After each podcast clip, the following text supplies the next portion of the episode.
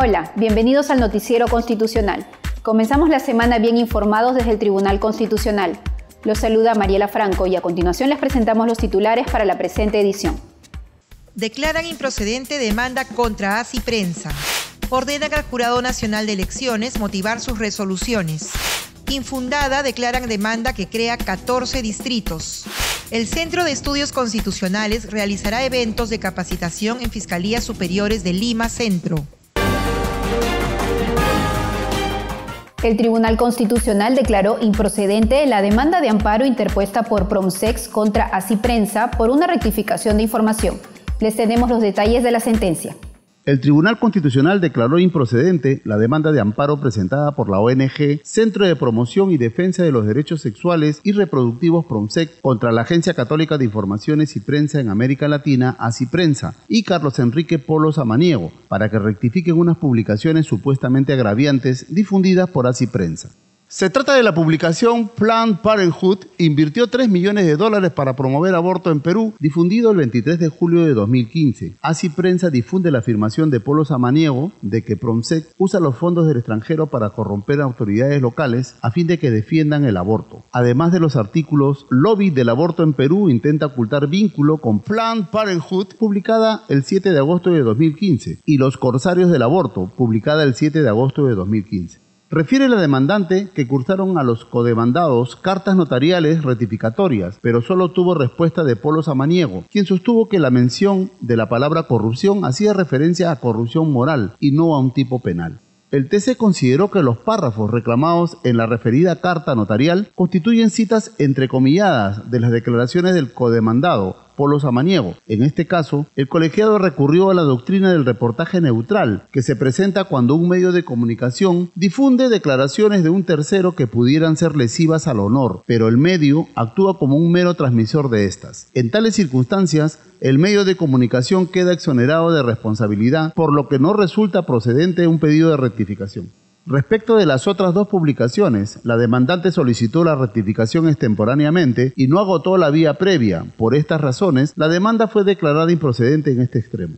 En la demanda contra Polo Samaniego se señaló que de acuerdo al artículo 6 de la ley 26.775, la rectificación en ningún caso puede comprender juicios de valor u opiniones, por lo que la demanda fue declarada infundada. El Jurado Nacional de Elecciones deberá motivar debidamente sus resoluciones cuando vea los casos donde se soliciten declarar la vacancia de una autoridad de DIL. Veamos la información.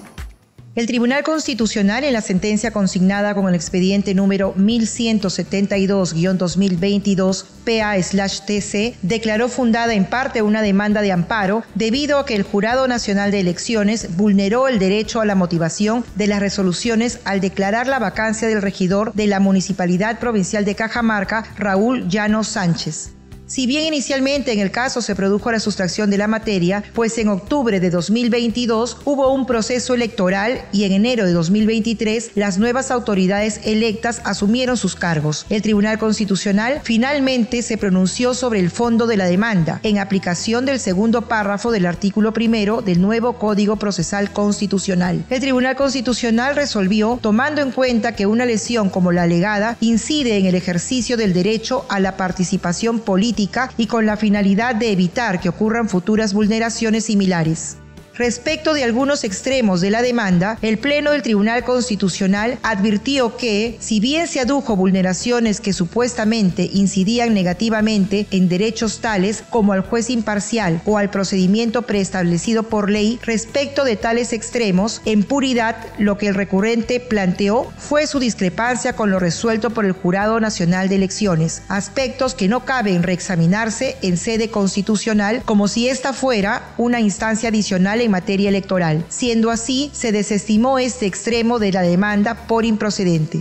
Posteriormente, el TC analizó si se vulneró el derecho a la igualdad en la aplicación en la ley, tomando en cuenta que existía un caso previo y sustancialmente igual que había sido resuelto en un sentido distinto. Al respecto, En aplicación del test de igualdad en la aplicación de la ley, se constató que dichos casos no fueron resueltos por un mismo colegiado y que se ofreció un único caso como término de comparación, por lo que no se acreditó la existencia de una línea jurisprudencial de la que se hubiera apartado el Jurado Nacional de Elecciones. Por tal razón, se declaró infundada la demanda en relación con el derecho a la igualdad en la aplicación de la ley. Sin embargo, en relación con el extremo referido al derecho a la motivación de las resoluciones, el Tribunal Constitucional declaró fundada la demanda. El colegiado indicó que el Jurado Nacional de Elecciones, al emitir la resolución 497-2019-JNE, incurrió en un defecto de motivación, denominado vicio de constitucionalidad, pues al resolver no tomó en consideración los principios de legalidad y de presunción de inocencia, lo que sí había hecho en un caso anterior. La demanda de inconstitucionalidad presentada por el Poder Ejecutivo contra el Congreso de la República por la creación de 14 distritos fue declarada infundada por el Tribunal Constitucional. Aquí les presentamos los detalles. El Pleno del Tribunal Constitucional declaró infundada la demanda de inconstitucionalidad presentada por el Poder Ejecutivo contra el Congreso de la República sobre la creación de 14 nuevos distritos en Ayacucho, Apurímac, Cusco, Huancavelica, San Martín y Ucayali. En la sentencia, recaída en el expediente 23-2021-PI-TC, el Pleno Jurisdiccional declaró infundada la demanda contra las 14 leyes que crearon los referidos distritos, al advertir que en junio de 2016, el expresidente de la República, Ollanta Humala, y el entonces presidente del Consejo de Ministros, Pedro Cateriano, presentaron oficios al presidente del Congreso para someter a consideración del Parlamento la aprobación con carácter de urgente de estos 14 distritos detalla que los 14 proyectos de ley presentados durante el periodo parlamentario 2011-2016 que dieron origen a las leyes impugnadas fueron actualizadas en el Congreso para continuar con el trámite correspondiente a la aprobación de leyes. Descarta que las leyes impugnadas vulneraron el artículo 102.7 de la Constitución por carecer de informes técnicos elaborados por el Poder Ejecutivo como sustento de las iniciativas legislativas sobre demarcación territorial. Sin embargo, se sostiene que una vez que las iniciativas legislativas son presentadas en sede parlamentaria, el Poder Legislativo cuenta con autonomía para determinar si las aprueba o no, siguiendo para ello el procedimiento de aprobación de las leyes establecido en la Constitución y en su propio reglamento, a menos que el Poder Ejecutivo haya cumplido con retirarlas válidamente conforme se señala en la presente sentencia. Considera que el Estado constitucional procura que el poder funcione no solo de manera democrática, sino también eficiente y que se logra cuando cada uno de sus sectores se desenvuelve no solo supervisando lo que hacen, sino también sumando esfuerzos en aquello que resulta de interés compartido. Agrega que ello exige respeto por las competencias reconocidas, pero también impone inevitables canales de comunicación y apoyo en cada una de las tareas y responsabilidades asignadas por la Constitución y las normas de desarrollo constitucional. En una ceremonia en la que participó el presidente del Tribunal Constitucional, Francisco Morales Sarabia, se rindió un homenaje a los comandos que intervinieron en el exitoso operativo Chavín de Huántar. Veamos.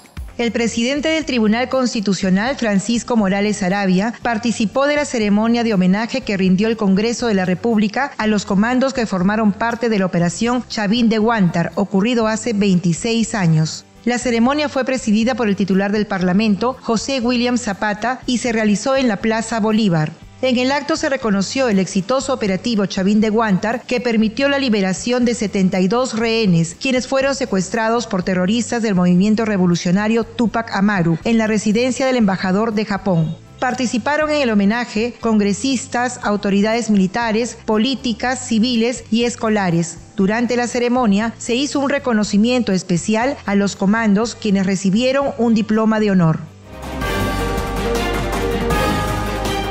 El Centro de Estudios Constitucionales desarrollará el evento Diálogo con Magistrados, dirigido a las Fiscalías Superiores de Lima Centro. Aquí les presentamos los detalles con el objetivo de coordinar el desarrollo de actividades de capacitación tanto para fiscales y personal administrativo, el magistrado Helder Domínguez Aro, director general del Centro de Estudios Constitucionales del Tribunal Constitucional, sostuvo una reunión con la presidenta de la Junta de Fiscales Superiores del Distrito Fiscal de Lima Centro, Lourdes Telles Pérez. En la cita se consensuó la realización del evento Diálogos con Magistrados, así como de capacitaciones sobre la jurisprudencia del Tribunal Constitucional en el marco de las funciones del Centro de Estudios Constitucionales como órgano de apoyo académico y de investigación, encargado de fomentar el debate y conocimiento de temas constitucionales y de difusión de la jurisprudencia. La reunión fue en la sede de la Junta de Fiscales Superiores del Distrito Fiscal de Lima Centro, ubicada en la cuadra 5 de la Avenida Bancay, en el Cercado de Lima, donde el magistrado Helder Domínguez realizó un recorrido por sus instalaciones. Les informamos que el jueves 4 de mayo el Centro de Estudios Constitucionales realizará la Agenda Constitucional, la Fuerza Normativa de la Constitución y el Tribunal Constitucional. Si desea participar en el evento académico, puede encontrar información en las cuentas en redes sociales del SEC. Nos despedimos, no sin antes recordarles que estamos a su servicio y que si desea estar al tanto de las noticias del Tribunal Constitucional, puede seguirnos en nuestras cuentas en redes sociales. Gracias por acompañarnos. Los esperamos en la próxima edición.